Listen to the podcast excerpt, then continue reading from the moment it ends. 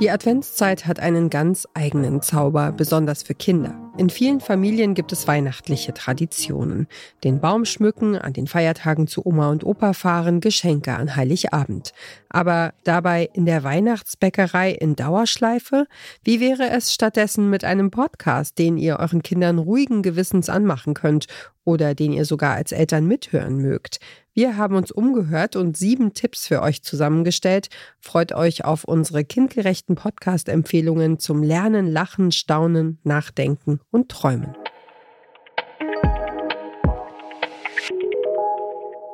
Was wolltet ihr schon immer mal von den Leuten wissen, die ihr jeden Tag im Fernsehen oder bei Social Media seht? So ganz frei raus, ohne langweiliges Herumgerede. Hier wird gelacht, gesungen, gespielt und ganz viel geredet. Zu uns kommen SängerInnen, Social Media Artists, SchauspielerInnen, Comedians und viele mehr. Ihr könnt ganz schön gespannt sein, was uns da für Geheimnisse und lustige Geschichten erzählt werden. Los geht's!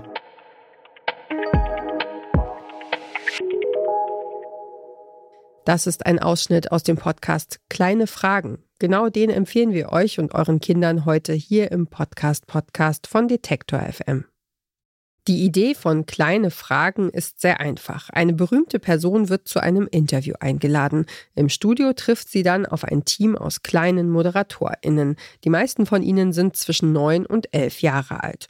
Und sie haben viele spannende und kreative Fragen mitgebracht. So löchern sie ihr Gegenüber nach einer kleinen Vorstellungsrunde am Anfang des Podcasts mit elf super turboschnellen Fragen. Da muss man auf Zack sein, wie zum Beispiel die Sängerin und Schauspielerin Ali Neumann im Interview mit Liam und Joscha bemerkt hat.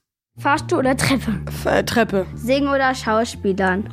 Beides gleich. Flensburg oder Berlin? Ähm, Flensburger Umland. Polnisch sprechen oder Deutsch sprechen? Ich bin besser in Deutsch, aber ich freue mich immer richtig doll, wenn ich Polnisch sprechen kann. Blues oder Pop? Mmh, privat höre ich mehr Blues. Nico Santos oder Clüso? Beide, beide toll. In einer Ananas wohnen oder unter einem Stein wohnen? In einer Ananas. Wie cool ist das bitte? Knutschen mit oder ohne Zunge? Boah, Leute, solche Fragen. Oh mein Gott. Ja, kommt drauf an. Filmkuss lieber ohne Zunge. In echter lieber mit. Und auch wenn es danach in normaler Geschwindigkeit weitergeht, die Fragen der Kinder sind oft überraschend direkt. Vermutlich hat der Musiker Vincent Weiss noch nie so eine Frage zu seiner Laktoseintoleranz gehört wie die von Justus. Stimmt es, dass wenn du Schokolade isst, pupsen musst? Ja, deswegen esse ich Gummibärchen. ja, ist auch so, wenn ich Eis esse und so, oder wenn ich Milch trinke, mit der Laktosentoleranz.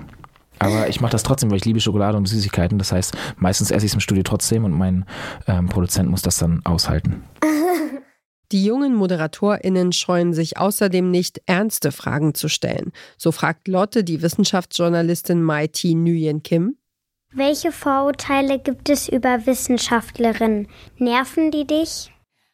Also Vorurteile heißt ja, dass man zum Beispiel das Wort Wissenschaftlerin hört und dann hat man so Bilder im Kopf. Zum Beispiel denken viele überhaupt gar nicht an Frauen, wenn sie an Wissenschaft denken. Das heißt, bei Wissenschaft denken viele an Männer, an ältere Männer, vielleicht mit grauen Haaren. Ähm, und das stimmt natürlich nicht. Das sind Vorurteile. Also Bilder, die Leute haben, aber in Wirklichkeit sind Wissenschaftlerinnen und Chemikerinnen und auch Physikerinnen ganz normale Frauen, Männer und sehen auch oft ganz normal aus, beziehungsweise sehen genauso vielfältig aus wie in anderen Berufen auch.